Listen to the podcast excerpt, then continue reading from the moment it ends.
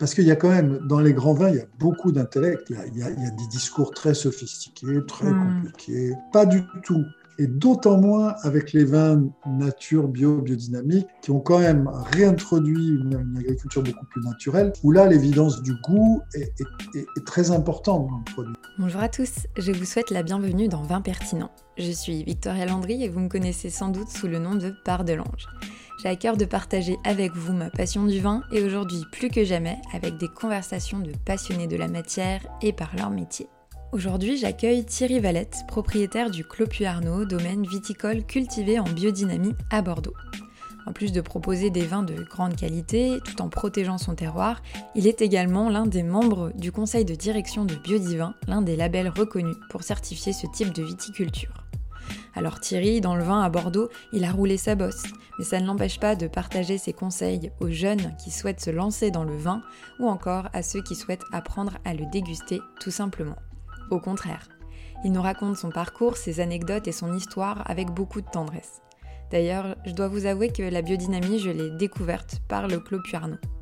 Thierry, lui, c'est par amour qu'il s'y est converti. Je ne pensais pas en démarrant cet entretien apprendre autant d'histoires personnelles et touchantes de sa part. Je ne pensais pas en démarrant cet entretien apprendre autant d'histoires personnelles et touchantes de sa part.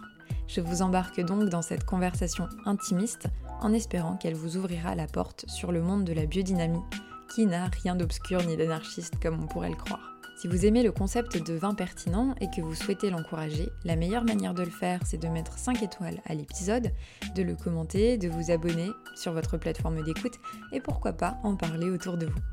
Allez, ça suffit. Maintenant, place à l'échange avec Thierry Valette, vigneron biodynamiste à Bordeaux. Je vous souhaite une bonne dégustation. Bonjour Thierry, je suis ravie de vous recevoir euh, dans ce podcast. Donc, vous êtes euh, le propriétaire du Clos Arnaud, qui est un euh, vignoble à Bordeaux, qui est produit en, ou en tout cas cultivé et produit en biodynamie.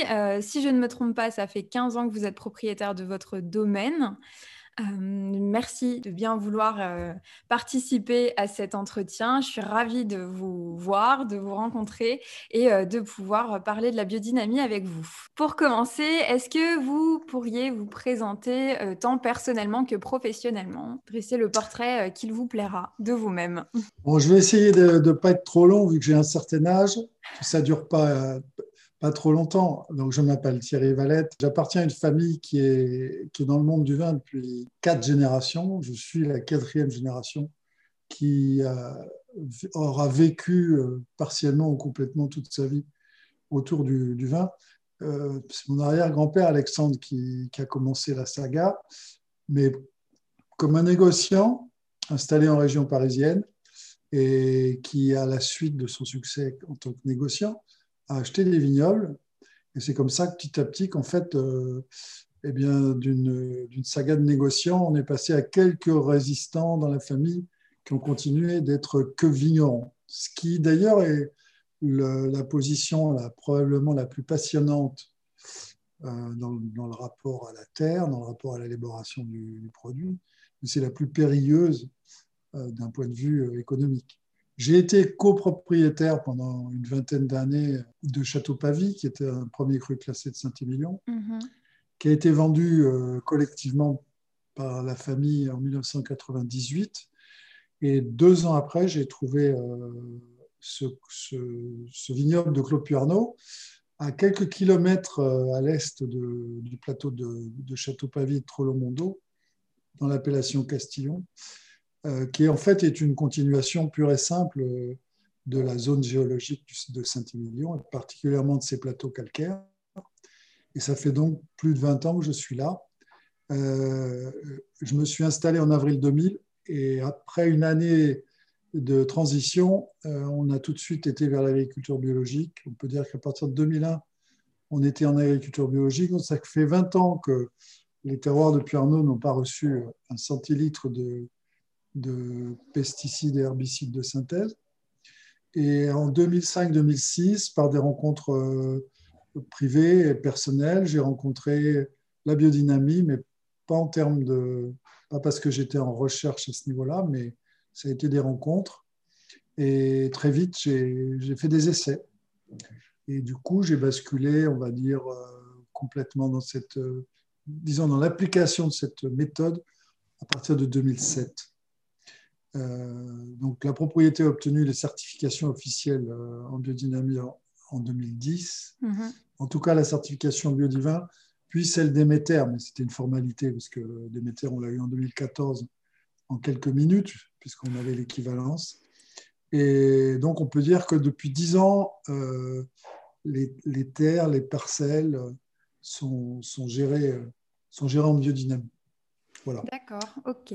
Bah, c'est une, une, belle présentation. Et justement, le, le choix des terres de Clopu Arnaud, ça s'est présenté parce que euh, le vignoble était disponible à l'achat et euh, parce que parce que c'était l'opportunité ou vous avez senti quelque chose de genre une vraie connexion avec le domaine?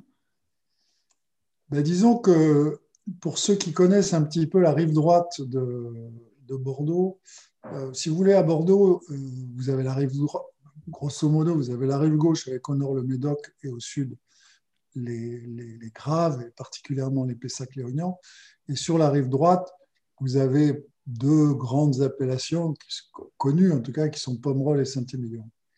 Et autant la rive gauche est principalement euh, connue pour ses terroirs de graves, euh, autant la rive droite est connue principalement pour ses terroirs calcaires, sur plateaux calcaires. Vous avez aussi des plateaux calcaires assez importants euh, dans la partie Barsac du Sauternay, mmh. et vous avez quand même des poches de calcaire dans les plus grandes appellations, certaines des plus grandes appellations du Médoc, à savoir Saint-Julien, Saint-Estèphe et un peu à Pauillac, pas sur Margot mais c'est la rive droite, c'est-à-dire euh, de Fronsac à Saint-Émilion, Castillon et Franc, qui a, on va dire, 80% des surfaces de plateaux calcaires de tout le Bordelais. il faut savoir que en France, euh, les terroirs calcaires représentent une grande partie de l'excellence du vin français, à savoir le Champagne, le Chablis, la Bourgogne, une grande partie de la Loire. Enfin bon, vous voyez quand même que ça fait, euh, ça fait, euh, ça fait référence. Et il faut savoir aussi que parmi les vignobles mondiaux, la France a au moins 60% des surfaces de vignobles sur calcaire du monde. Donc, si vous voulez, le, et c'est pas du tout pour dire qu'il n'y a pas des grands vins français qui sont faits sur d'autres terroirs, des schistes, tout ce que vous voulez. Mhm. Euh, mais il faut reconnaître quand même que les grands vins euh, issus du calcaire, qui soient issus de cépages blancs, chardonnay, sauvignon, ou de cépages rouges, euh, syrah, merlot, tout ce qu'on veut. je, veux, faire de, jaloux avec personne. C'est pas du tout pour tirer la, euh, la couverture à Bordeaux, mais c'est vraiment quelque part une partie de l'essence des vins français. Et, et, donc à Bordeaux, la rive droite, c'est c'est l'essence même du, terroir de plateau calcaire. Et il se trouve que Castillon et Franc, la petite appellation Franc qui est juste à côté, sont aujourd'hui peu connus, alors que tout au long du 19e siècle et jusque dans les années 1920-1925, je ne sais plus trop, ces zones faisaient partie du Saint-Émilionnais. Et ici, depuis le cru où je vous parle, puis Arnaud, tout au long du 19e siècle, les négociants de Libourne venaient chercher du Saint-Émilion à la propriété. Et ils achetaient des fûts, ils embarquaient les fûts, ils les assemblaient dans leur chai au bord de la Dordogne, à Libourne, à une quinzaine de kilomètres d'ici, pour faire leur vin de Saint-Émilion. Donc, si vous voulez, euh, c'est vrai que quand j'ai trouvé cette petite propriété, d'abord, j'étudiais les cartes géopédologiques depuis, depuis que je savais que j'allais vendre Pavie. Et je me disais, si je reste à Bordeaux, il faut que j'ai un bon terroir. Je n'osais pas euh, me dire il faut que j'ai un très grand terroir, ce qui est le cas ici à Cloperno. Mhm. Je me disais il faut que j'ai un bon terroir. Si je n'ai pas un bon terroir, si je suis obligé de descendre dans la plaine faire un vin sur le sable, euh, je quitterai Bordeaux, j'irai ailleurs et j'irai euh, chercher l'aventure ailleurs qu'ici. Et d'ailleurs, c'est peut-être ce que j'aurais dû faire parce que, en fait, quand je vois tous mes amis biodynamistes qui font des vins excellents, voire remarquables, dans des appellations peu connues, ben finalement, ils accèdent à une notoriété que, que, que j'ai même pas, moi. Parce que à Bordeaux, c'est tellement compétitif, il y a tellement de grands noms que pour se faire une place au soleil, c'est beaucoup plus difficile. Mm. Mais ça, c'est le passé, et le passé ne se réécrit jamais. je, dis juste ça pour, pour rigoler, peut-être pour un conseil à des jeunes, des jeunes qui n'ont pas trop de sous, si vous voulez vous lancer, allez plutôt faire des vins merveilleux là où il n'y en a pas trop, que dans des endroits où il y a déjà énormément de concurrence, si vous voulez, si vous voulez que je vous donne un bon petit conseil. Allez en Auvergne. Euh, par exemple, bien, par exemple. Euh, oui, l'Auvergne, c'est c'est un, bon, un bon sujet parce que moi je suis auvergnat, à les Valettes, on, est d'origine auvergnate, du sud de, de Et, et c'est vrai qu'il y a de ça 30 ou 40 ans, euh, j'aurais dit dans ma famille, on va créer un vignoble en Auvergne, on m'aurait probablement fait enfermer et il m'aurait empêché de parler ou d'agir pendant une dizaine d'années, le temps que je me calme. Et eh ben, ben c'est plus le cas aujourd'hui. C'est vrai quand on voit, par exemple, les côtes rouennaises qui ont sorti euh, deux, trois, deux, trois vignerons d'excellence, euh, comme euh, le domaine Sérol ou, ou, les vignobles de, de, de Père. Bon, et il y en a d'autres qui viennent. Donc, c'est effectivement, aujourd'hui, ça brille de partout, je dirais, sur les vignobles français. Mhm. Enfin, revenons-en à nos moutons, puisque le destin me, me, présente, deux ans après la vente de Château-Pavie, un terroir à la même altitude, 7 km à l'est de Pavie, sur le même soubassement euh, géopédologique. Mhm. Et là, évidemment, je me dis, bon, bah, écoute, euh, tu vas rester ici, euh, tu vas acheter cette propriété, et puis, et puis tu vas essayer de la, de la révéler au mieux que tu peux totalement inconscient, je pense. Heureusement que j'étais inconscient d'ailleurs, parce que je, autrement, je ne l'aurais pas fait. Mhm. Et je ne regrette pas de l'avoir fait. Et c'est ce que je vous disais sur la, réputation de, Castillon au XIXe siècle. Je ne l'ai su que ou quatre ans après avoir acheté la propriété, puisque ça devait être en 2003-2004. Je me, je, me, je me, promène dans Bordeaux, je rentre chez Mola. Comme à chaque fois que je vais chez Bordeaux, je rentre dans la librairie Mola. Et puis je vais au rayon 20 et je vois réédition du guide Ferret, qui est la, guide, la Bible des vins de Bordeaux, dont la première édition est sortie en 1850. Et je tombe sur la réédition de 1874 et de 1898. Et là, à ma grande surprise, c'est là que je découvre le poteau rose, qu'au 19e siècle, on faisait partie du Saint-Imilyonnais, que nos vins se vendaient en primeur. Et je découvre que dans le village de Belvès de Castillon, ici, euh, Puyarnaud, qui ne s'appelait pas Clos Puyarnaud à l'époque, mais Château Puyarnaud, euh, non seulement avait une bonne réputation, mais faisait, avait droit à une, citation spécifique, notamment dans l'édition de 1898, euh, disant que c'était un lieu qui produisait un des vins les plus recherchés de la contrée, blablabla, les soins les plus parfaits, etc. etc. Donc évidemment, quand j'ai lu ça, ça a été un énorme encouragement à me dire, bon, il y a eu des gens avant moi il y a plus d'un siècle, qui ont fait des vins remarquables ici, donc il n'y a pas de raison qu'on n'y arrive pas. Mais alors, pour répondre à votre question plus précisément, oui, le jour où j'ai visité ici, au bout d'un quart d'heure, je savais que j'allais y aller. Parce que j'avais fouiné les cartes IGN dans tous les sens de tout le Bordelais. Bon, je, savais déjà avant le rendez-vous que c'était excellemment situé et j'avais juste besoin du, du contact. Mais c'était dans un état euh, très délabré Mmh. Euh, il y avait tout à refaire, les bâtiments, les bâtiments croulaient, le, vignoble avait été à peine un peu repris depuis cinq ans par le, un nouveau propriétaire, mais qui n'avait pas beaucoup de moyens. Enfin, il y avait une tâche considérable. Il y avait à peine 7 hectares. Sur les 7 hectares, il y avait 2 hectares qui étaient pourris, que j'ai dû arracher immédiatement. Enfin, on est, on est revenu de, on est reparti de très loin. De loin, oui. D'accord. Et votre, euh, votre famille, du coup, quand vous êtes euh, venu les voir en disant bon bah on a vendu Pavie, euh, j'achète puis Arnaud, ils ont réagi comment? Si vous voulez, malheureusement, mon, mon, cousin, qui, est, qui symboliquement était mon oncle parce qu'il était de la génération d'avant, uh-huh. n'a jamais vu la propriété parce que nous ah. avons vendu Pavie en octobre 1998 et il est décédé 15 euh, jours après que j'ai signé l'acte ici. Il, a su, il a su que je l'avais acheté. On lui a dit, il était déjà à l'hôpital, et il a dit à sa femme Ah, je suis tellement content que Thierry ait, quand même décidé de rester dans la région et, se soit lancé. Et il a dit à sa femme euh, Dès la semaine prochaine, tu vas m'emmener, on va, on va aller visiter. Oh. elle, lui a dit, elle lui a dit Oui, oui, bien sûr, sauf qu'il était, il était absolument pas en état de quitter son lit. Mais voilà, c'était, c'est, étonnant. C'est une, j'avais pas pensé à ce, à ce souvenir, mais c'est vrai que c'est assez étonnant de penser que que j'ai acheté ici juste avant qu'il s'en aille, vraiment une sorte de témoin. Après, on a une partie de la famille qui a continué de posséder Château Trollon-Mondo, mhm. qui s'est vendu aussi à la Score, qui est une énorme boîte cotée au CAC 40 il y a 3, 4, 5 ans, je ne sais plus.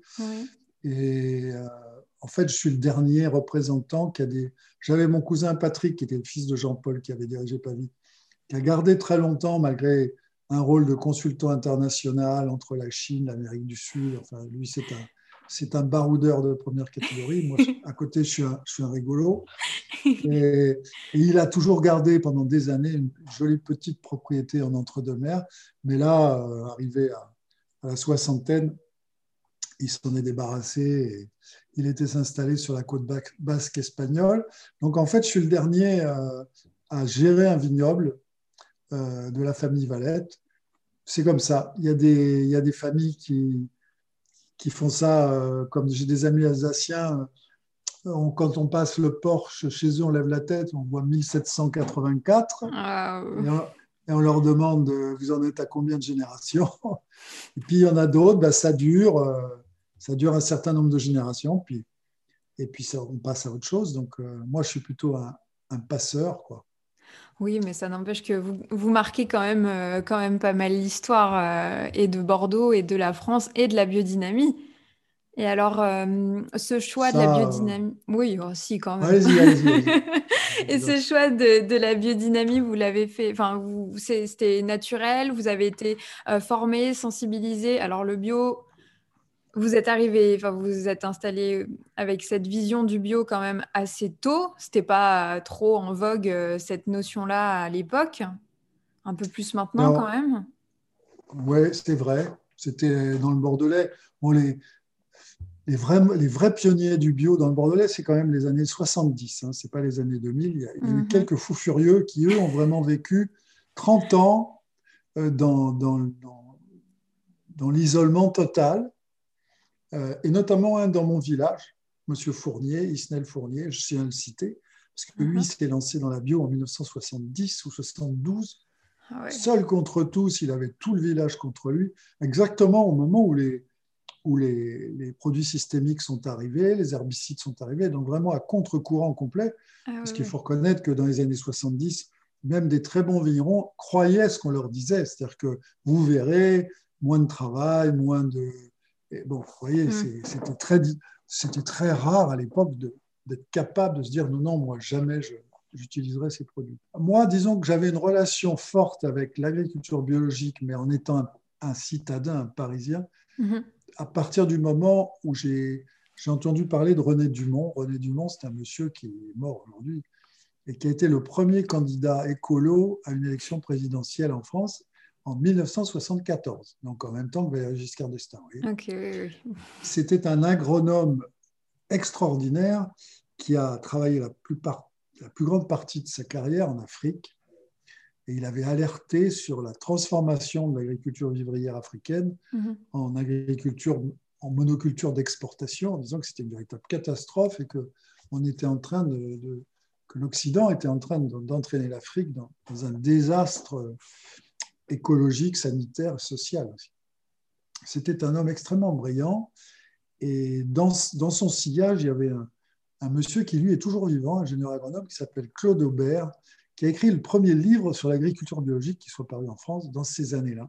Et c'était un livre qui est très simple, facile à lire, et qui m'avait vraiment marqué.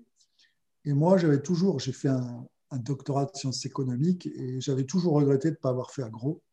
Mais bon, j'avais fait un ah mauvais choix. pour moi, c'était, j'avais toujours cette, cette, nostalgie de me dire ah, c'est dommage, j'aurais dû faire un gros, euh, ça m'intéresse, l'agriculture, je suis intéressé, je suis intéressé, je suis intéressé. Bon, j'ai fini par y revenir par, par le vin. Je l'avais mis en pratique. quand je me suis installé en 2000 ici, disons que comme je n'étais pas un pratiquant, je n'étais pas un vrai agriculteur, euh, j'étais pas sûr de mon coup, mais euh, il m'a fallu trois mois, trois, six mois. Et dès que j'ai eu à manipuler les produits euh, phytosanitaires euh, issus de pesticides de synthèse, euh, j'ai ouvert les bidons, j'ai vu comment ça sentait et ça m'a réveillé. J'ai dit non. Bon, hmm. déjà, la toxicité de ces produits-là, c'est non. je n'utiliserai pas ces produits et je ne demanderai pas à un employé d'utiliser ça. Je suis plutôt parti comme ça sur le bio, donc vraiment un truc euh, basique, hein, refus des pesticides de synthèse. Après, on a essayé vraiment d'apprendre la, la, viticulture biologique, ce qui n'était pas facile parce qu'il y a 20 ans, il y avait très peu de gens qui la pratiquaient, très peu de conseillers. Et donc, euh, c'était quand même. Euh, en, climat atlantique, c'est une viticulture qui est un peu plus difficile, qui demande plus de technicité que, que l'agriculture conventionnelle, où bon, on bombarde un peu plus, on détruit la nature, mais bon, c'est vrai que au bout du compte, on a plus de raisins à rentrer dans. C'est confortable, oui. C'est plus confortable si on s'intéresse uniquement euh, au poids de ce qui rentre dans un cuvier. Mhm. Après, si on s'intéresse à ce qu'il y a dedans. Mais je me contentais de ça. Et la biodynamie, j'en entendais parler un peu. J'avais quelques, fait quelques rencontres avec euh, certains vignerons en biodynamie qui me faisaient plutôt peur que m'attiraient, qui tenaient des discours euh, ésotériques, le mot est un peu fort, mhm. mais, mais compliqués, pour moi intellectuel, euh, euh, en dehors de, du champ du réel, ça ne m'attirait pas du tout. Et j'avais essayé, j'avais acheté le cours aux agriculteurs de Steiner, et alors là, je dois dire que livré à moi-même avec ça, mm. j'étais même pas capable d'en lire quatre pages. Je me disais, ce type, soit ce type est fou, soit c'est pas fait pour moi, mais je, je n'y comprends absolument rien. Et alors, c'est pas avec ça que je vais, je vais devenir un bon technicien euh, viticole. Donc, je rangeais ça dans ma, dans ma bibliothèque et je me contentais d'être bio. Et puis après, c'est des rencontres humaines. Après, mhm. j'ai rencontré euh, euh, quelques vignerons qui, eux, étaient des grands vignerons, qui m'ont fait goûter des vins qui, qui m'ont quand même interpellé. Pas d'ici, hein, parce qu'il n'y avait quasiment rien à se mettre sous la dent à Bordeaux, mhm. à part les vins de Paul Bar, qui étaient déjà bons.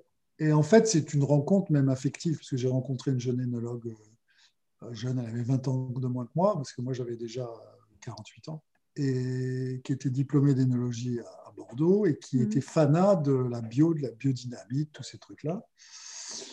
Et donc, euh, bon, c'était une rencontre euh, amicale très intéressante. On se voyait beaucoup, de plus en plus. On se mettait à déjeuner deux fois, puis trois fois, puis, puis oui, au moins trois fois par semaine. Et elle avait deux petites filles, et tout d'un coup, elle m'annonce qu'elle se sépare du père de ses enfants, et que c'était rédhibitoire. Et ça a été effectivement rédhibitoire. Et puis, quelques mois après, eh nous voilà ensemble. Et on a passé 13 euh, ou 14 ans euh, à partager notre vie. Donc, euh, et c'est elle qui, qui, un jour m'a dit, bon, je comprends tes réticences pour la biodynamie. ce que je te propose, c'est tu m'achètes euh, un dynamiseur, tu m'achètes un, pulvérisateur à dos. À l'époque, la propriété ne faisait que 7 hectares. Aujourd'hui, elle en fait le double. Et je passerai les préparats biodynamiques. Tu n'auras à t'occuper de rien. Et euh, tout ce qu'il faut, c'est que tu me fasses un petit budget pour ça. Tu n'auras pas besoin de me rétribuer pour, euh, pour ça. Dis-moi, j'ai juste envie de passer les préparats en biodynamie sur le vignoble et, de voir ce que ça. Et comme ça, tu verras ce que ça fait. Tu n'auras. Voilà, évidemment, euh, la femme avec qui vous vivez, dont vous êtes amoureux, vous ne pouvez pas lui dire non. Ah non. à, moins, que vous n'ayez vraiment pas un rond pour lui acheter les deux trucs, mais c'était possible de le faire. Donc, on est parti comme ça. Donc, les deux premières années, je dirais que elle faisait ses trucs euh, quelques fois par an. Moi, je regardais ça un peu de loin. J'étais assez sceptique. Hein, sceptique quand même, oui. Ouais, c'est bon, elle passe sa poudre de perlimpinpin, là, trois, quatre fois. Excuse-moi, mais. D'accord, ok. L'attitude qu'on a tous quand on n'est pas du tout formé ou, euh, ou sensibilisé à ça, finalement. Euh, et, puis, euh, et puis, au bout de, je ne sais plus si c'est deux ans ou trois ans, on a quand même vu qu'il se passait des trucs dans l'équilibre des raisins qui arrivaient au cuvier à savoir les pH, c'est-à-dire ce qui titre l'équilibre entre l'acide et les bases du vin, qui est un peu un signe de, la bonne santé du sol qui se traduit dans les raisins. Ça permet de beaucoup moins sulfiter les vins. Et les vins Mm. sont beaucoup plus résistants à l'oxydation. Ils ont beaucoup plus de force intérieure, d'énergie. Euh, donc ça, on a vu que ça commençait à se passer. J'ai vu des sols compactés devenir beaucoup plus grumeleux, beaucoup plus souples, euh, commencer à sentir l'humus, le sous-bois. Euh, J'ai vu les bois de taille devenir de taille plus respectable, avec, une, avec une plus belle densité.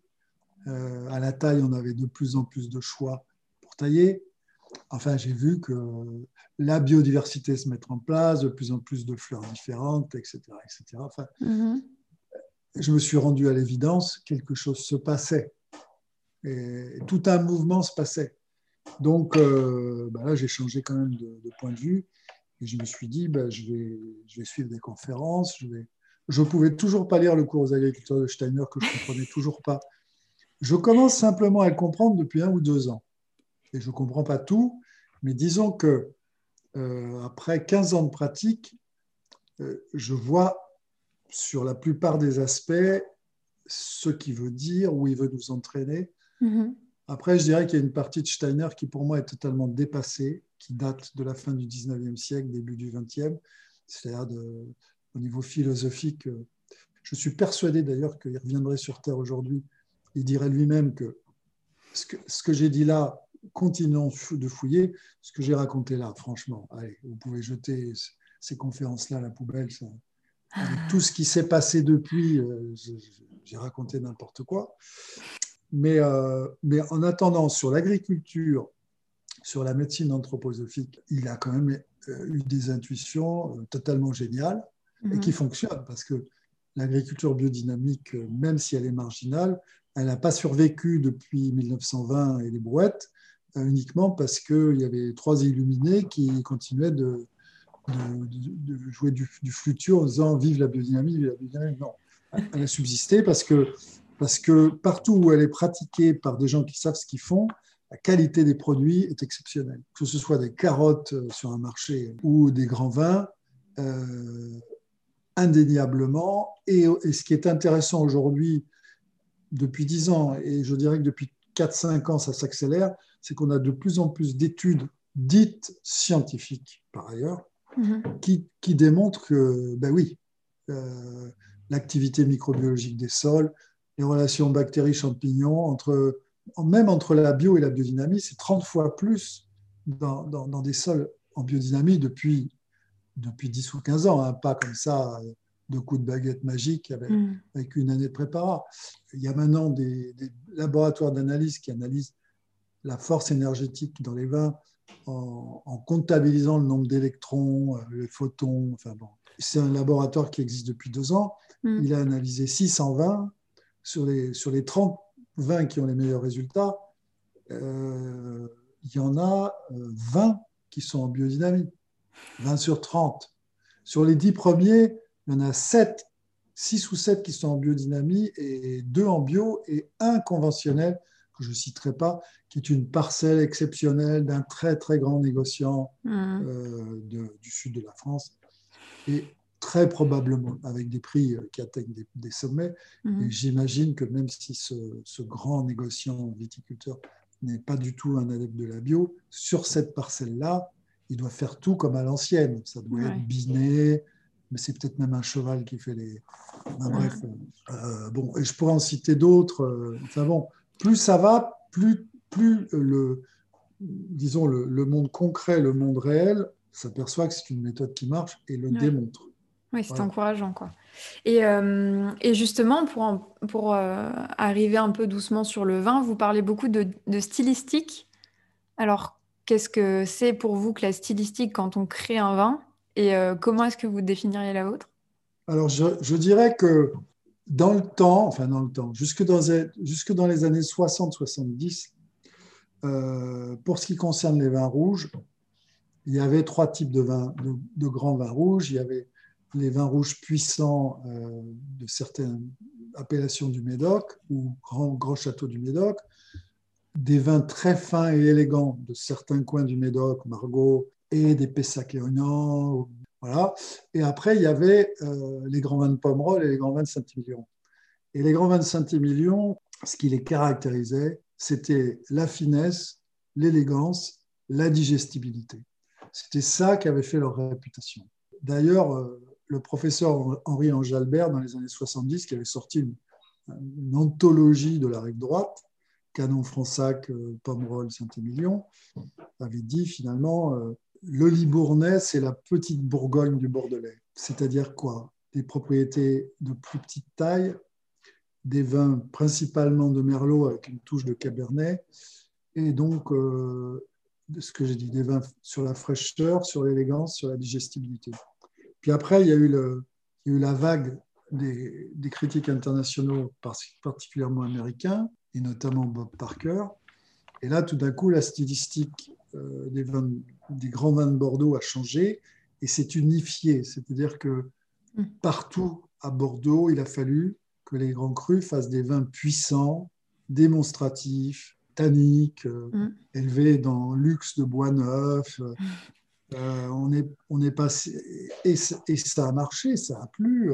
Ça a d'abord plu aux Américains, après ça a plu, ça a plu aux Européens, puis au mm. final ça a plu aux Chinois. Et, aujourd'hui c'est très critiqué. Enfin, maintenant qu'on peut citer Robert Parker a pris sa retraite. Euh, oui, alors bon, il n'y a pas eu que des aspects négatifs là-dedans. Mm-hmm. Il a, ah, aussi apporté il a aussi. Bon, bref. Euh, et dans ce registre-là, Château Pavie faisait partie des, des crus de Saint-Émilion qui représentaient vraiment ça l'élégance, la, finesse de goût et, un vin qui vieillissait magnifiquement sur la digestibilité. Mhm. Et, d'ailleurs, euh, c'est une anecdote, mais il se trouve que Jean-Paul Valette, euh, mon cousin, qui était un homme polyglotte, il parlait quatre langues, il avait travaillé partout, enfin en tout cas en Amérique du Sud et en Europe. Et quand il a rencontré Bob Parker, Bob Parker était un étudiant qui, avait l'idée de créer sa lettre sur les vins. Et il l'a accueilli immédiatement, nourri, logé, en lui disant Mais ça, c'est génial, euh, vous êtes logé quand vous voulez au moment des primeurs, revenez. Il l'a vraiment aidé. Il l'a vraiment aidé. Et, malheureusement, 20 euh, ans après, Bob Parker massacrait nos vins dans les commentaires en disant qu'on n'avait rien compris et qu'on faisait, euh, qu'on faisait des vins du 19e siècle. Donc vous voyez que. Euh, mais je dis ça, c'est pas du tout pour critiquer Bob Parker. c'est pour dire que quelque part, Pavie faisait partie de ces propriétés qui incarnaient un certain esprit de, des 25 millions. Et moi, je me suis dit que quand j'ai vu, d'abord, j'ai subi quand même au début de ma carrière, en tout cas de 2000 à 2010, bah, la pression du marché pour faire des vins parkerisés. Mm-hmm. J'ai essayé d'y résister, mais je dois dire que j'y ai beaucoup mieux résisté à partir de 2011 quand il, quand il s'est retiré des, où là, je me suis dit, euh, en plus, on, avait déjà quelques années de biodynamie, je me suis dit, maintenant, c'est bon, quoi. on fait le vin qu'on doit faire et que la biodynamie nous invite à faire, parce qu'avec la biodynamie, on, fait des raisins justement sur la fraîcheur, sur la finesse, sur l'élégance, et donc on peut revenir à des vins comme ça, modernes, évidemment, il ne s'agissait pas de refaire les vins des années 60-70, mais je pense que le Libournais... Euh, a tout à gagner à, refaire des vins euh, euh, différents du, Médoc et des Graves. Et pour ça, il faut qu'ils retrouvent l'expression des terroirs calcaires. Et, donc, alors, on fera toujours des vins un petit peu plus concentrés qu'on ne les faisait dans les années 60-70, mhm. parce que d'abord, on a un climat plus chaud, on mûrit plus facilement, on a beaucoup plus de moyens de trier nos raisins, on, on a des chais qui sont équipés euh, de manière euh, extraordinaire par rapport à ce qu'on avait même dans les premiers crus classés dans les années 70. Hein. Mm. Nous, quand on avait Bavie, on n'avait même pas de quoi contrôler vraiment les températures de fermentation. Euh, on était premier cru classé B quand même à l'époque. Donc, donc oui, oui, la stylistique, mais il n'y a pas que moi. Hein, je pense qu'il y a tout un courant très puissant aujourd'hui de consommateurs et de professionnels qui demandent l'élégance, la finesse, la fraîcheur, la salinité dans les vins. Mm Claude Pernod n'a rien inventé. Hein. Je me suis juste laissé euh, influencer, pénétrer par des vins, beaucoup de vins en dehors de Bordeaux d'ailleurs, pour euh, me dire, bon, l'expression du terroir de Arnaud, voilà, ça peut ça peut peut-être être ça. Merveilleux.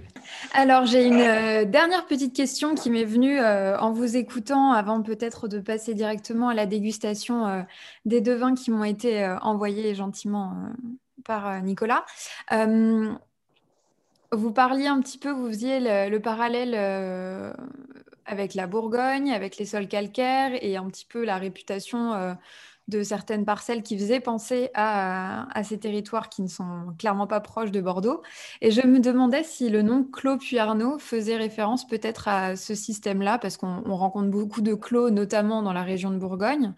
Est-ce qu'il est y a un lien ou c'est une coïncidence? Alors, il y a, y a, un lien, mais, euh, mais je ne l'ai pas totalement inventé, parce que quand j'ai acheté la propriété en avril 2000, dans l'acte de vente, j'ai racheté la marque j'ai racheté trois marques. J'ai racheté la mhm. marque Château Puyarnaud, mhm. Clos Puyarnaud et Château Pervenche Puyarnaud, qui est devenu après la cuvée Pervenche, euh, qui était le deuxième vin puis le troisième vin. Mhm. Donc, si vous voulez, j'ai quand même acheté cette marque qui, est, qui n'avait jamais été utilisée, mais qui avait été déposée successivement par, euh, je sais pas, deux ou trois générations de propriétaires. Donc, j'avais, j'avais ça, j'avais cette marque. Bon, je savais évidemment que euh, le vrai clos, c'est le clos de mur en Bourgogne. Euh, la parcelle a été faite, on a enlevé des rochers qu'on a, hmm. dont on a fait les murets à l'extérieur et que le vrai hmm. clos, c'est un clos. que ce sont des parcelles.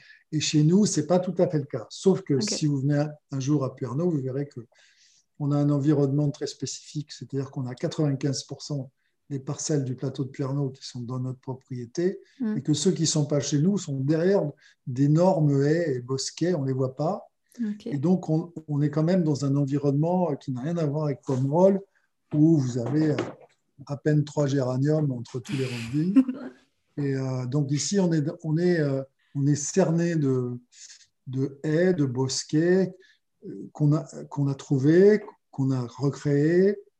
On a aussi créé une parcelle où, alors là, on a carrément fait près de 150 mètres ou 200 mètres de murs avec des, des pierres qu'on a on a été obligé de sortir pour recréer des parcelles. Mhm. Donc, on n'est pas un clos euh, total, véritable. On a aussi des parcelles où il y a pas, on n'est pas clos. Mais je pense que dans l'esprit, on l'est quand même un peu. Et effectivement, c'est un, clin d'œil à la Bourgogne. C'est clair que c'est un clin d'œil à la Bourgogne, mais pas à la Bourgogne. C'est un clin d'œil à, des, à des appellations et une région connue dans le monde entier à savoir la Bourgogne, mm. dont toute la hiérarchie est basée sur la classification des terroirs. Mm.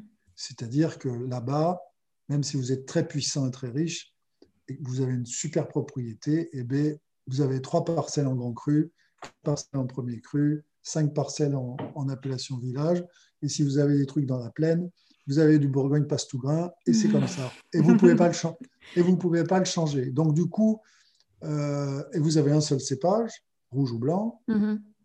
Et donc, vous faites des micro-parcelles, des micro-cuvées. Euh, donc, vous êtes vraiment là-bas, ils sont dans, dans, la concentration sur l'expression du terroir. Et je trouve que Bordeaux, c'est pas que je trouve, c'est comme ça. Mhm. Bordeaux a toujours été place commerçante très puissante, menée, par le négoce. C'est le mhm. négoce qui a créé Bordeaux, ce n'est pas les propriétés. Et donc, euh, donc l'art du Bordelais au niveau du vin, c'est l'assemblage, c'est pas l'expression parcellaire. C'est parce que ça, c'est un art. Et ça, c'est quand même Bordeaux qui a, qui, a été le, le, fer de lance de cette notion de l'assemblage. Comment vous mhm. prenez X% de Merlot, X% de Cabernet Franc, X% de Cabernet Sauvignon. Ben, selon le pourcentage, vous faites un vin exceptionnel, très bon, bon. Et, et c'est vrai que ça marche. Moi, je suis le premier à reconnaître que c'est assez fascinant, mais, mhm. euh, mais euh, je, persiste à penser qu'avec les terroirs calcaires du Libournais, il faut remettre aussi en avant l'expression des parcelles. Mhm. Même, si, même si on finit par les assembler. Hein. D'ailleurs, je ne sais pas, le, vin le plus, le plus prestigieux de la rive droite, il y en a plusieurs, Enfin, les vraiment plus prestigieux, c'est quand même d'un côté Pétrus et de l'autre Ozone. Mhm. C'est des propriétés qui font 7 hectares, hein, qui font pas, font pas, ils font pas 70 hectares, ils font pas 150 hectares. Et ils ont en commun, Pétrus et Ozone, d'être des vignobles petits et qui ont une unité de terroir exceptionnelle. C'est-à-dire que 100% des parcelles de Pétrus sont très proches en expression, en, qualité de terroir. Et en zone, c'est pareil. il y a un peu de plateau, un peu de rebord plateau, mais tout ça est très compact. Donc, euh, et c'est des vins qui, du coup, ont une, identité très forte. Donc, euh, donc oui, euh, oui, je réponds, voilà, j'ai répondu à votre question. Très bien. Et pour rappeler donc aux auditeurs, c'est le négoce, c'est le principe d'acheter plusieurs raisins à plusieurs propriétaires, donc qui viennent pas nécessairement des mêmes parcelles, et de les assembler enfin à la propriété du négociant. Oui. Après, il faut quand même reconnaître que à partir des années 50, puis ça s'est exacerbé euh, dans les années 80, 90, 2000 et jusqu'à aujourd'hui, mmh. on a quand même assisté à une sorte de la, une revanche des grandes propriétés par rapport au négoce, c'est-à-dire que les, grandes propriétés du Médoc, puis petit à petit de Pomerol et Saint-Émilion, sont redevenues des acteurs majeurs de l'élaboration de leur vin et, de leur commercialisation. mmh ils ont retrouvé une relation avec le négoce. Pour vous, pour vous citer Pavie, jusqu'à les années 1955-60, les négociants qui faisaient du château Pavie venaient chercher les barriques à la propriété et emportaient les barriques chez eux. Mmh. Et ils faisaient les assemblages dans leur chai et ils, faisaient les mises en bouteille dans leur chai où ils mettaient l'étiquette Château Pavie, notre étiquette. Mais euh, est-ce qu'ils faisaient, ils nous achetaient 50 euh, fûts ou 100 fûts, ils faisaient vraiment que 100 fûts de Château Palais ou ils en faisaient 150 mm. ou 200 Ça, il faudrait savoir, il faudrait retrouver. À l'époque, il n'y avait pas d'ordinateur, il faudrait retrouver les cahiers de l'époque et puis bien regarder. vous vous rendez compte C'est euh, mon grand-père, je pense que c'est mon grand-père, Antoine, qui a décidé qu'on ne, ferait, on ne vendrait plus de, de fûts dans les années, alors je ne sais pas, entre 1960 et 1970, il n'y a pas très longtemps, mhm. que désormais, les, mises en, assemblages définitifs et les mises en bouteille se feraient à la propriété. Et c'est à ce moment-là d'ailleurs qu'on a commencé à marquer sur l'étiquette mis en bouteille à la propriété. D'accord. Comme... Vous vous rendez compte On, venait de loin. On venait de mhm. loin. Et aujourd'hui, bon, les, premiers crus comme Pavie, bon, je veux dire, euh, ils sont quand même euh, dans une relation extrêmement équilibrée avec le négoce. ils ont créé des marques très puissantes, donc euh, ça s'est rééquilibré au mm. profit de quelques dizaines ou peut-être une centaine de marques. Après, pour le reste des vignerons de Bordelais, c'est toujours le négoce qui mène la danse. Hein, de, très très loin. Euh, on passe à la dégustation tout en continuant de discuter, ça vous convient? Très bien. Alors on a deux vins. C'est les bien, on a choisi ça parce que c'est l'antipode, c'est-à-dire que on va commencer par euh, le rouge de Arnaud de 2019. Mhm. Ouais. Un peu plus jeune. C'est un vin que j'appelle de négoce vigneron en fait, parce que euh, on fait ce vin à la propriété dans des cuves qui sont juste à côté des cuves de, des raisins de notre propriété, mais mhm. ce sont des, ce sont des fermages, c'est-à-dire que c'est des, des, terres qu'on loue à un vigneron. C'est le vigneron qui taille sa vigne, qui s'en occupe euh, tout au long de l'année. Ce sont des parcelles qui sont labellisées agriculture biologique depuis plus de dix ans. Ce sont des parcelles sur lesquelles, depuis qu'on collabore, c'est-à-dire que cette année, ça va être notre troisième année, on a l'autorisation et la bénédiction, entre guillemets, du propriétaire pour nous-mêmes aller chez lui, faire les, passer les préparants en biodynamie, parce que je tiens quand même à ce qu'on envoie ce message. Mais euh, on vendange à la main, c'est nous qui décidons des dates de vendange. Mais bon, c'est quand même des, des, raisins qui sont produits par des vignerons collègues avec qui on travaille. Et c'est l'entrée de gamme. Et c'est d'ailleurs un créneau de vin de fruits euh, qu'on a commencé à tester en 2010 et puis qu'on a un peu plus développé depuis deux, trois ans. C'est d'ailleurs une bouteille Bourgogne. Oui. C'est du, c'est en vin de France, c'est mhm. pas en appellation bordelaise, parce que le type de vin est un vin euh, euh, d'entrée de bouche, de milieu de bouche, mais on ne cherche pas la finale, on ne cherche pas une forte maturité phénolique, mhm. on cherche des, des, des, alcools modérés, et on cherche à s'amuser, à, à, à, voir ce qu'on peut faire quand on ramasse plutôt que les critères bordelais de maturité mhm. phénolique et tout. Alors ça, ça c'est pareil, j'ai rien inventé. J'ai juste goûté depuis 10 ou 15 ans des gamets, des, trousseaux, des, euh, des chacharello euh, en Corse. Euh, bon, bref, quoi. Tout un tas de vins qui sont sur la finesse, l'élégance et mmh. du vin de fruits à des vins beaucoup plus de garde. Et, entre les échanges avec les amis vignerons de Loire et, d'ailleurs, on s'est dit, tiens, on va essayer de faire des vins comme ça aussi. D'abord parce qu'il y a une demande.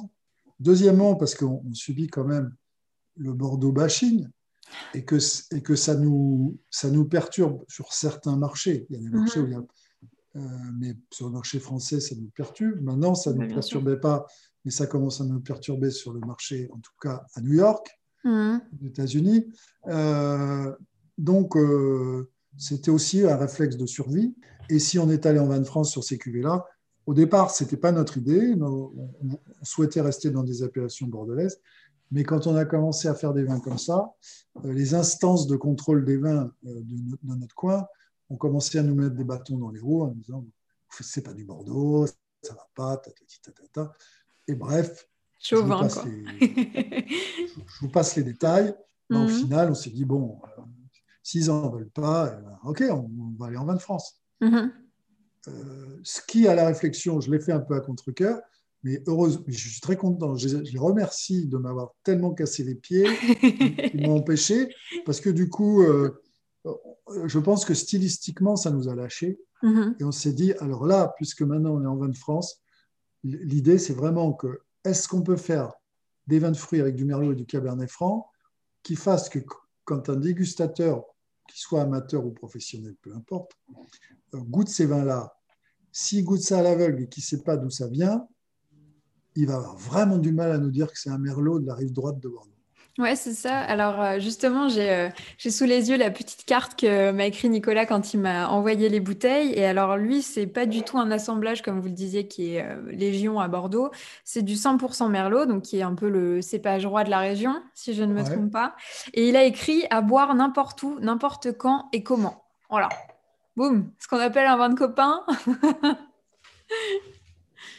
Bah, ça, c'est Nicolas avec son franc-parler.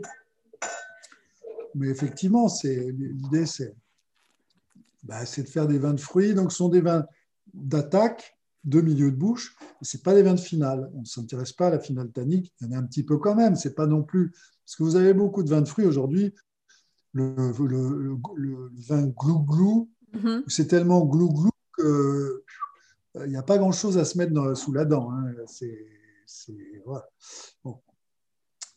Là, on essaie quand même qu'il y ait un peu de matière, qu'il y ait un peu de mhm. couleur, qu'il y, ait, des rendements qui ne soient pas, soient pas trop, trop importants pour intellectuels. Ce pas des vins dont, dont, je souhaite, quand je suis à table et que je, les, consomme avec des amis, dont je souhaite parler. Mhm. Ce sont des vins, comme vous dites, de copains, d'amis. C'est des vins pour rigoler ensemble. Mm. Il faut juste qu'il soit bon et qu'il participe à l'allégresse générale.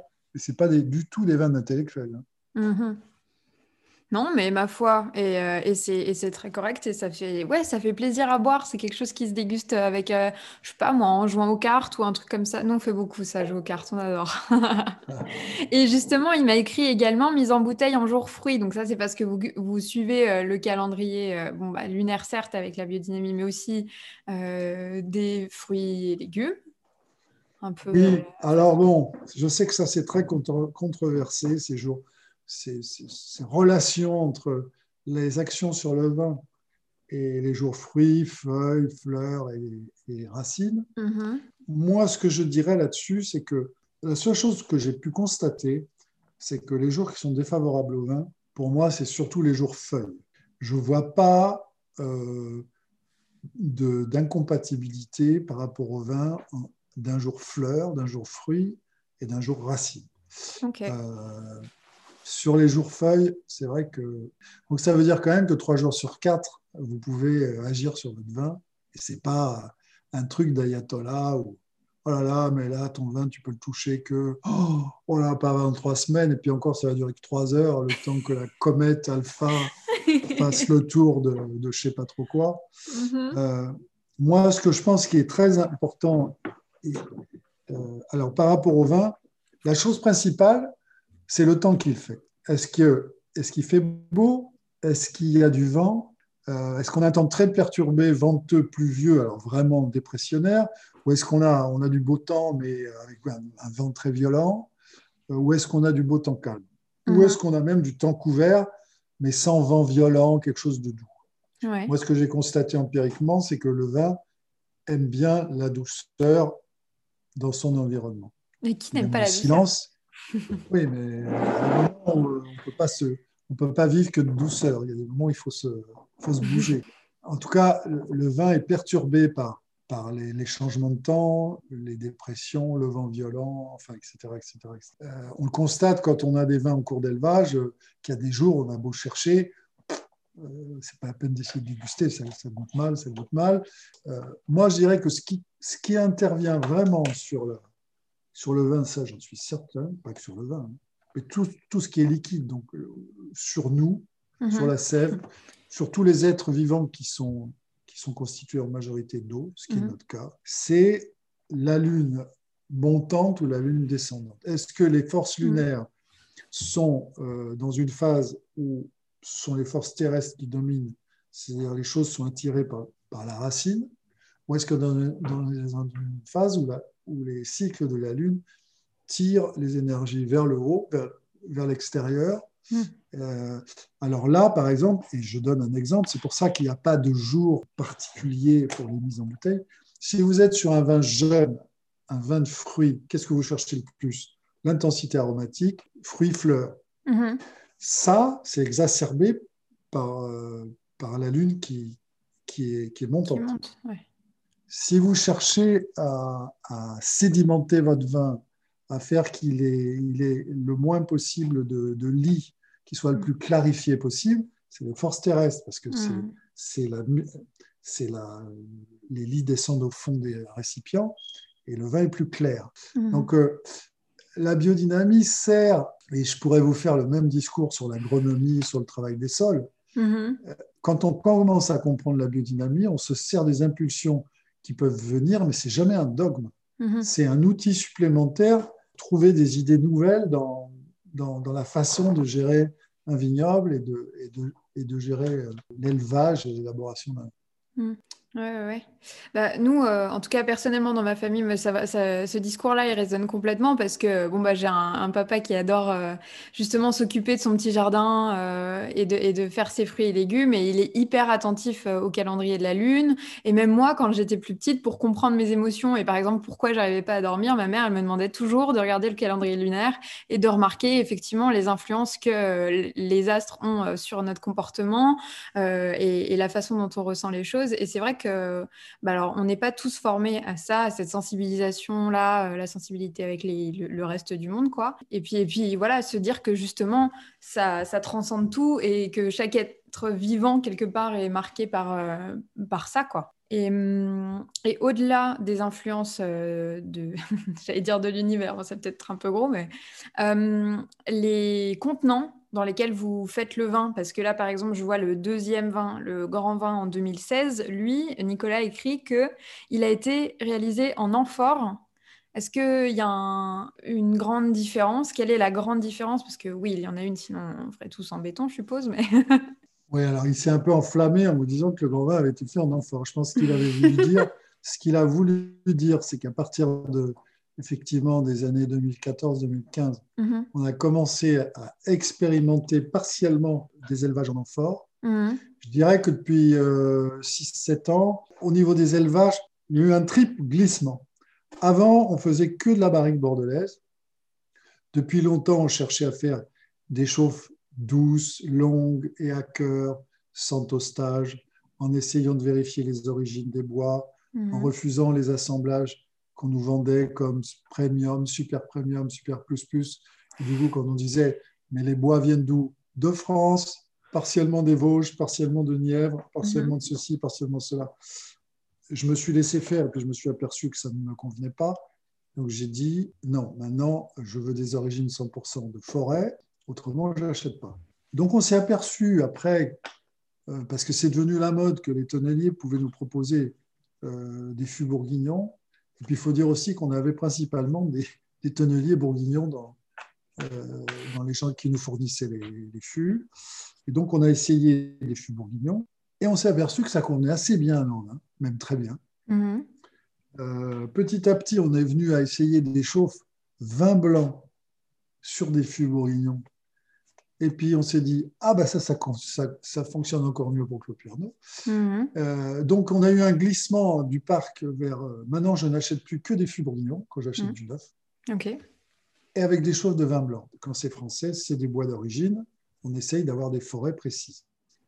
Bertrange, Trancet, Jouy, Jouy, enfin bref, on en a quelques-unes. Fontainebleau, quand on peut en trouver, qui, qui, qui faire des magnifiques fûts de barrique. c'est assez pointu, mais ça, c'est des trucs, il y a 20 ans, je ne savais même pas que ça existait. Mhm. Au fur et à mesure de. c'est comme euh, quelqu'un qui fait son marché depuis 40 ans, ben, il choisit les bons légumes, il choisit les bons produits. Hein, c'est, Bien sûr, expérience. Et puis ensuite, il y a eu le mouvement vers euh, grandir. Euh, donc, on s'est mis à faire des demi-nuits de 5 et 6 hectos. J'aurais bien aimé, comme certains, faire rentrer des foudres de 10, 15, 20, 25 hectos pour vieillir. Mais je mm. dois dire que la configuration de mon chef faisait que ça m'entraînait dans des, dans des frais euh, bah, mm. trop importants. Je n'avais pas de quoi financer un nouveau local mm-hmm. pour mettre tout ça. Et après sont venus les amphores, où là, pareil, on a commencé, on a tâtonné, on a de Toscane, euh, une deuxième marque de Toscane. Après, on a découvert qu'il y avait des amphores. En... Alors, les Toscanes, c'est des argiles rouges hein, de Toscane. Euh, du côté de Sienne au départ, c'est parti de là. Après, on a découvert qu'il y avait des, amphores chinoises en grès. Ok, Puis on a découvert d'autres marques de Toscane, parce que toutes, ces, toutes ces fabriques, en fait, sont des fabriques artisanales. Donc là, c'est très très long de, bah, de rencontrer euh, des fabricants ou d'avoir un collègue vigneron qui a une amphore de chez machin, de chez truc. C'est un peu comme quand on, comme quand il y a 20 ans, on s'est mis à la barrique. C'est-à-dire que vous avez plein de marques, plein de tailles, euh, plein de procédés, cuisson, 1000 degrés, 1200, 1400, 1500. Bref. Et puis après, il faut, faire les essais. Ça prend beaucoup de temps, tout ça. Disons qu'aujourd'hui, on a sur le grand vin peut-être un quart du vin qui est élevé en amphore. Un quart du vin qui est, élevé dans des demi-muits et la moitié qui est élevé dans des fûts bourguignons. Et il y a encore quelques très belles vieilles barriques bordelaises qui sont là. Et on y va doucement. On y va doucement. Et on parlait de la Géorgie aussi, euh, que c'était. Mais ça encore évidemment, évidemment, la Géorgie, les, systèmes de bouchage euh, des vins géorgiens sont quand même, euh, a priori, beaucoup moins sophistiqués. Nous, toutes, mm. les, toutes les amphores qu'on a, on a quand même des systèmes de bouchage très, très modernes, mm.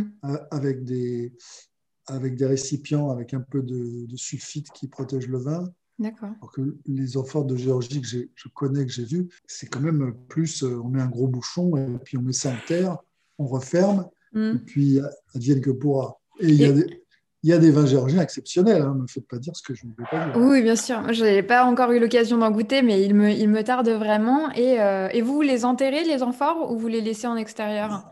Vous les... Nous, elles sont dans le chez Barrique. C'est pour ça que je vous dis, on a besoin de, mm. on a besoin de, de, conditions d'hygiène de l'ouverture à l'européenne, disons, euh, parce qu'autrement, on ne sait pas faire. Ah bah oui. D'accord, très bien. Euh, c'est fou. Je viens de servir le, le, deuxième vin, le grand vin 2016. C'est vrai que c'est pas du tout la même chose, hein. heureusement. Bah, heureusement que c'est pas la même chose. Ah, oui, bon, j'enfonce des portes ouvertes, il faut bien un peu quand même.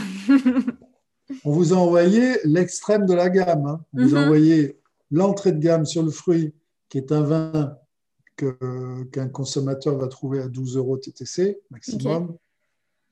Parfois même sur des promos à 9,90. Mhm. Et puis euh, fait avec des raisins en bio achetés chez des voisins. Et le grand vin, c'est la crème des terroirs chez nous, les plus vieilles vignes, le top du top, des vignes qui sont euh, nos vignes euh, certifiées en biodynamie depuis maintenant 11 euh, ans, 12 ans. ah ouais, c'est délicieux. Hein. Franchement. Heureusement que c'est différent. oui, c'est sûr. Mais euh, alors, pour rien vous cacher, je ne suis pas une, une, grande experte du tout de Bordeaux. J'ai énormément de mal à me familiariser avec le Cabernet Franc, le Cabernet Sauvignon et, et le Merlot. Et là, là je suis, je suis épatée. C'est vraiment très, très bon. Là, vous êtes sur 70% Merlot, 25% Cabernet Franc. Mhm. Je lis l'étiquette hein, parce que mhm. je, le sais, mais je l'oublie tout le temps. 5% Cabernet Sauvignon. 2016, c'est à ce jour, 2019 et 2020 vont, probablement contester ce que je dis dans les années qui viennent. Mhm. Mais 2016, depuis que je me suis installé, c'est le vin le plus abouti de la propriété. Déjà parce que c'est un millésime euh, sur la rive droite de Bordeaux qui est vraiment exceptionnel. Bordeaux vous dit chaque année nous avons fait un millésime exceptionnel. Sauf que hein. trois fois sur quatre, ils ne vous disent pas la vérité. Mhm. Mais en 2016, c'était vrai. C'est un millésime vraiment exceptionnel, où il y avait tout ce qu'il fallait pour. Euh, euh, et puis nous, en 2016, ça faisait déjà 16 ans qu'on était là, mhm. et on savait quand même à peu près ce qu'on faisait. Oui, oui, mais ça se ressent, hein. c'est vraiment très bon. Mhm. Et ça, c'est un vin qui vieillira. Euh, alors en plus, il, il est très bon jeune, mhm. mais il va, il va avoir un vieillissement exceptionnel parce que j'ai des 2001, les 2003, les 2004 qui sont les millésimes que j'ai le plus réussi dans la première décennie, qui ont des capacités de garde tout à fait exceptionnelles. On, on, part sur la truffe comme, comme des très grands vins de garde. Mhm. donc 2016, je pense que euh, quand il aura 10 ou 12 ans de bouteille, euh, ça va être euh, tout à fait passionnant. Quoi. Et ça va, ça, va, ça va tenir son rang par rapport à des, étiquettes euh, extrêmement prestigieuses. Je mhm. suis persuadé. C'est c'est beau et, et, on vous le souhaite et on sera ravis de le déguster le, le, moment venu. voilà, et déjà je suis ravie de le faire maintenant et je pourrais comparer entre ce souvenir d'aujourd'hui et, et, pour plus tard, et j'aurai de, belles choses à raconter puisque, puisque ce sera euh, de, vos, de votre bouche finalement. Ou, vous vous direz, quel beau parleur, il m'a raconté n'importe quoi. Finalement, l'entrée de gamme était bien meilleure. oh bah tout de même, tout de même. non, mais eh ben, ben, non, mais c'est superbe. Et alors, pour, euh, pour pouvoir conclure, puisque c'est vrai que le temps passe et euh, c'est très intéressant ce que vous me dites, euh, je ne vois, je vois pas du tout le temps passer. Est-ce que vous sauriez me raconter une anecdote qui vous a vraiment marqué dans votre métier? Ça, c'est la colle. Voici ce que je vous avais raconté l'autre fois, ma, ma, première rencontre avec, avec Michel Chapoutier et, mmh et, Anne-Claude Leflèvre, 2008 ou 2009. L'Assemblée générale de Biodivin se passe chez Michel Chapoutier. Toutes les big stars sont là. Et moi, je suis membre de Biodiva depuis, c'est ma deuxième année. Ça va mhm. être ma deuxième assemblée générale. Donc, je suis vraiment euh, très discret. Euh, je, suis, très heureux d'être dans ce groupe. Mais je me dis, oh là là, là, il y, a du, y, y a du beau monde, quoi. Doucement, quoi. et je me retrouve à la table. Donc voilà, l'Assemblée générale le matin, très bien, on, vote, on élit le bureau, on s'engueule, on finit par se réconcilier, se réconcilier et on, a un repas. Et paf, je tombe à la table de Anne-Claude Leflèvre et de Michel Chapoutier que je ne connaissais pas. J'avais mm rencontré de ma vie. Je ne sais plus qui d'autre il y avait, on était six. Et la tradition veut que chacun arrive avec une bouteille de chez lui. Mhm je dis pas un mot quasiment de tout le repas. Il faut dire que Michel Chapoutier est quelqu'un qui anime énormément les conversations. Mhm. Euh, déjà, pour en placer une, c'est compliqué. bon courage. avec tout le respect que je lui dois, hein, parce que c'est un grand monsieur du vin. Hein, pas... Ah s'il entend ça un jour, faut pas qu'il m'en veuille. J'étais bien content d'ailleurs que. Et donc, je, je dis quasiment rien du truc. Et puis, on goûte 5 vins. Et puis, le sixième vin, c'est Claude Arnaud, je crois, 2006. Hmm. Et puis à un moment, Anne-Claude Lefebvre dit euh, Mais c'est quoi ce Bordeaux là, de 2006 sur la table Alors moi, je très timide, je lève le doigt. Je dis Madame, c'est le vin de chez nous. Elle dit Ah bon? Euh, ben, Vous ne l'avez pas proposé. De toute façon, on est en fromage, c'est le moment hein, de, de, goûter un vin rouge de Bordeaux. Et elle a été extrêmement. Alors, est-ce qu'elle a été polie ou extrêmement aimable? Mais je, sais par ailleurs, parce que je l'ai rencontré plusieurs fois par la suite, que je pense qu'elle nous appréciait, enfin elle m'appréciait, et c'était réciproque. Elle a eu des mots d'encouragement très forts, euh, du style, euh, allez, euh, bravo, on fait un vin de Bordeaux qu'on a envie de boire. ça faisait bien longtemps que je n'avais pas eu un vin de Bordeaux que j'avais envie d'avaler dans mon verre, un truc comme ça. C'est génial. C'est génial, oui. C'est surtout à l'époque où j'étais quand même en formation, mm. même, même, si j'avais près de 50 ans, mais la biodynamie, je découvrais à peine. Et puis tous, tous, ces gens qui étaient déjà des, des, propriétaires extrêmement renommés, ça m'impressionnait beaucoup parce qu'ils ah. savaient déjà où ils étaient, ils savaient ce qu'ils faisaient, ils étaient reconnus. Enfin bon, je n'aime pas dire le mot star, mais des références, voilà. Mm. Des références de la viticulture française. Donc, euh, euh, et ça a été très important pour moi, on peut conclure là-dessus d'ailleurs, pour nous, pour la propriété, pour affirmer notre style, pour euh, être déterminé, pour, pour dire oui, on est à Castillon, mais on s'en fout, on peut faire d'aussi bons vins que Pétrus et que d'autres.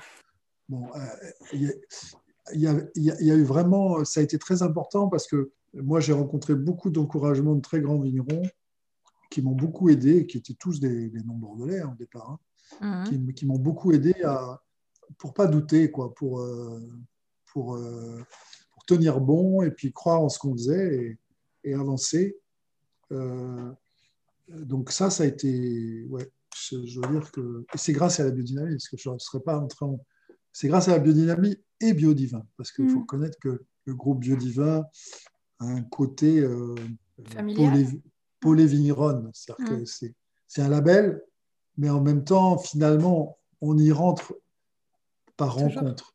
Les gens qui viennent là. maintenant, ça commence à être très connu, donc on commence à avoir des candidatures de gens qu'on ne connaît pas. Mais, en tout cas à l'époque où j'y suis rentré, on n'y rentrait que parce qu'on avait rencontré quelqu'un qui y était et qui goûtait nos vins et qui nous disait Ah, mais attends, tu devrais nous rejoindre.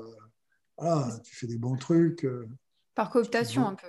Oui, on nous l'a reproché après. On dit Ah oui, ça c'est le groupe, il faut avoir la carte du club. Mais mm. pas du tout. C'était pas ça. C'était plutôt que euh, ça gardait, et ça garde quand même encore aujourd'hui, ce côté euh, fraternité de vignerons. Et, et effectivement, euh, on se permet de, d'essayer de continuer à choisir les gens qui rentrent dans le groupe. Quoi. Mhm. Euh, moi, je me souviendrai, ah, ça c'est une petite dernière anecdote, on peut vraiment finir là-dessus. Comment je ne vais jamais m'arrêter? Ou alors il va falloir m'envoyer une balle euh, là. Jamais. Mais quand, quand quand Olivier Brecht nous a annoncé que la Romaine et Conti avait finalement décidé de, postuler pour rentrer dans le groupe Biodivin, mhm. bon, bah, comme tout le monde, ils ont, ils ont envoyé trois vins différents qu'on a dégustés. Et une ou deux années après, euh, notamment, c'était l'Assemblée générale en côte rouennaise, chez Benoît Père. Le repas était chez Benoît Père. Mhm. Euh, Aubert de Vilaine a, décidé de venir déjeuner euh, avec le groupe. Mhm pour rencontrer les gens. il était à la table d'Olivier, évidemment. C'était la, table des, big stars. Mais euh, franchement, quand j'ai vu ce monsieur, son comportement, la façon dont il, s'intéressait aux vins des autres, dont il les dégustait, l'intérêt, l'humilité, bah, je me suis dit, ouais, bah, quand des, big stars comme ça, ça, fait plaisir, quoi, parce que mm-hmm. c'est quand même un des vins, peut-être le vin le plus recherché de la planète. Mhm. Mais euh, en tout cas, il est incarné par un, vrai vigneron, enfin un vrai homme du vin, quelqu'un qui a, beaucoup de, recul par rapport à tout ce qu'il fait. Mhm. Et c'était une. C'est vrai que bon, euh, ça fait du bien, quoi. Ça fait du bien de, de, voir que. Qu'il y a des gens humbles quand même, malgré euh, la renommée. Ouais, ouais, qui a encore. voilà parce qu'il y a quand même beaucoup de bling-bling dans, les, dans ah vins chers aujourd'hui. oui. Beaucoup de gens très riches qui s'achètent des super propriétés, qui, mhm. se la, qui, se la, pètent euh, un maximum. Et euh, bon, le vin, c'est pas ça. Hein. Le vin, c'est de la culture, c'est de, de, la rencontre. Euh, c'est de l'agriculture avant toute chose. Hein. Mhm. Et d'ailleurs, euh, et on va sans doute pouvoir finir là-dessus, euh, quel est pour vous le conseil que vous apporteriez à euh, un, étudiant, une étudiante qui souhaiterait déguster, découvrir le vin, mais qui n'a pas de repère et qui, qui souhaiterait obtenir un conseil? Qu'est-ce que vous lui diriez pour Moi, je pense, je pense qu'il d'abord, il faut se faire, faut faire confiance à son goût avant toute chose. Pourquoi? Parce qu'il y a tout type de vin comme il y a tout type d'aliments. Euh, ce qu'il faut chercher, c'est la pureté du goût. Et on n'a pas besoin d'être un grand professionnel pour. Euh, euh, je vous prends l'exemple des, des carottes. j'étais, cet hiver, j'étais en Suisse et je suis tombé sur un marché de légumes où tous les légumes étaient des légumes d'éméter. À partir du moment où j'étais à moins de 10 mètres de l'étal, les légumes dégageaient, avaient une telle beauté, mm-hmm. couleur, définition de la forme.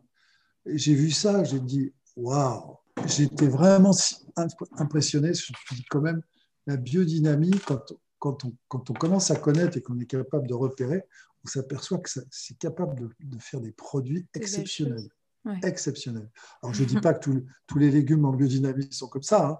Là, il se mhm. trouvait que c'était un, étal vraiment exceptionnel. Donc, il faut faire confiance à son goût. Et puis après, petit à petit, euh, il sera toujours temps d'aller prendre des cours, de, de, voir qu'un Bourgogne, un Pinot Noir, c'est... Mhm.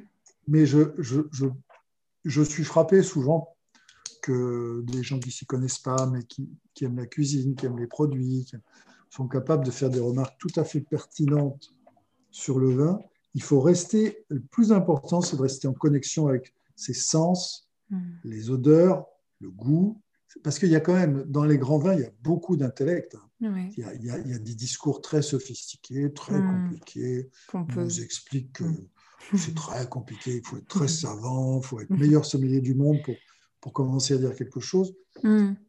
Pas du tout. Et d'autant moins avec les vins nature, bio, biodynamiques, qui ont quand même réintroduit une, agriculture beaucoup plus naturelle, où là, l'évidence du goût est, très importante dans le produit. Ce pas des produits industrialisés, sophistiqués, ce pas des, femmes très bien maquillées, très bien habillées, euh, où il n'y a pas grand-chose derrière. Hein. Mm-hmm. C'est l'identité du produit qui, fait la différence. Donc, euh, moi, je dirais c'est ça. Il faut rester euh, nature, en contact avec son ressenti, son goût, et puis après, si, on s'aperçoit que ça peut devenir une passion, bon, bah, on, la suit. On s'y jette à corps perdu, hein, vraiment. J'encourage. Je, je, vois bien qu'il y en a que ça passionne au plus haut point, mais bon. Eh ben, c'est très beau et c'est une très belle manière de conclure là, cette histoire de confiance, se faire confiance. Et moi, je vous remercie euh, de m'avoir fait confiance pour pouvoir euh, bah, justement euh, partager cette conversation avec vous. C'est un vrai plaisir, vraiment. Eh ben, plaisir réciproque, Victoria, et puis bonne, bonne continuation dans vos activités. Et merci. de Merci de nous mettre en lumière et de parler de nous. C'est normal. C'est normal et j'espère pouvoir venir au domaine euh, bientôt. En tout cas, d'ici là, portez-vous bien et euh, bon courage pour euh, la nouvelle année. Merci. Merci. Bon week-end. Également. Au revoir. Merci encore à vous, Thierry Valette, pour cette conversation. Chers auditeurs, chères auditrices, avant de vous quitter, je vous annonce que toutes les informations discutées lors de cet épisode sont disponibles sur mon site internet www.pardelange.com. Si vous souhaitez me contacter, me soumettre des idées d'intervenants ou me partager votre ressenti, n'hésitez pas à m'écrire sur Instagram at pardelange, P-A-R-T-D-E-L-A-N-G-E. J'espère que cet échange vous a plu et qu'il vous donnera envie de vous abonner afin de ne manquer aucun des prochains épisodes. On se retrouve lundi 5 avril dès 7h du matin pour rencontrer Jules Gobert Turpin, créateur de la carte des vins s'il vous plaît, un jeune entrepreneur du vin qui nous fait faire un tour du monde viticole haut en couleurs. En attendant, portez-vous bien et surtout, santé